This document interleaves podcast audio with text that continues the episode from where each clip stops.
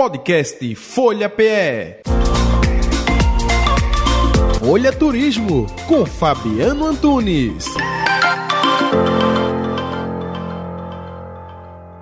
Hoje a gente vai viajar sem sair de casa. Vamos fazer um tour pelo Recife, Carnaval tá aí em cima, a cidade bombando, e aí a gente tem um monte de atrativo turístico na cidade e que muitas vezes, justamente por estar tá perto, a gente deixa para depois, termina não conhecendo. Então eu começo já indicando aí o Marco Zero, que é um lugar lindo, né?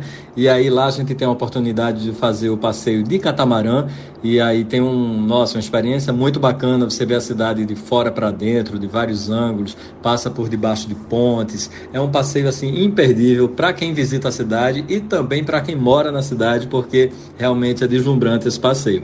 Aí lá no Marco Zero a gente tem os galpões né, de artesanato, polo de gastronomia, tem a Caixa Cultural, tem o próprio Marco Zero, que tem um design lindo ali no meio para a gente fazer foto, fazer vídeo. Tem a Rua do Bom Jesus, né, que a gente tem a primeira sinagoga das Américas. Tem a Embaixada dos Bonecos Gigantes, uma oportunidade da gente estar tá pertinho ali dos bonecos gigantes, fazer foto tocando neles. Então a gente tem personalidades da música, personalidades né, das religiões. Tem o Papa Francisco, tem os Trapalhões, tem uma infinidade de bonecos ali para a gente fazer fotografia. Além disso, os bares né, ali perto, tem lojas de souvenir, muito bacana para a gente conhecer o artesanato da nossa terra e também as escavações históricas que ficam ali por perto da Praça do Arsenal, Torre Malakoff.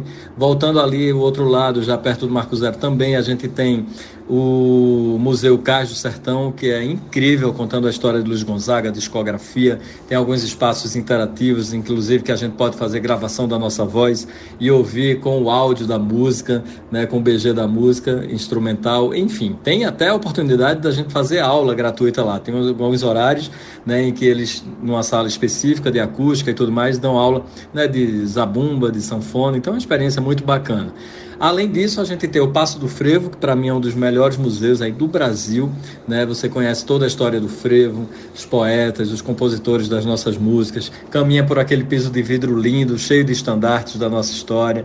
Nas janelas também tem poesias escritas ali por personalidades que a gente precisa conhecer. É um lugar realmente imperdível, o Passo do Frevo.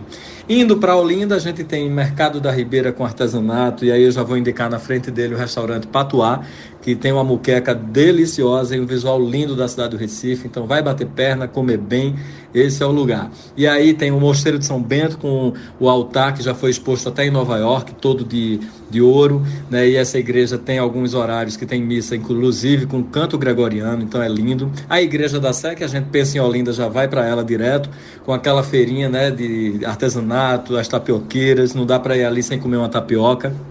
Enfim, visitar os ateliês, bater perna nos quatro cantos e respirar esse ar aí do carnaval que está chegando. É isso. Quem quiser mais dicas de viagem, segue a gente lá no Instagram, é o Rota 1976. Lembrando que a gente também está postando toda semana um vídeo no YouTube, Rota 1976. Um abraço. Podcast Folha PE. Folha Turismo com Fabiano Antunes.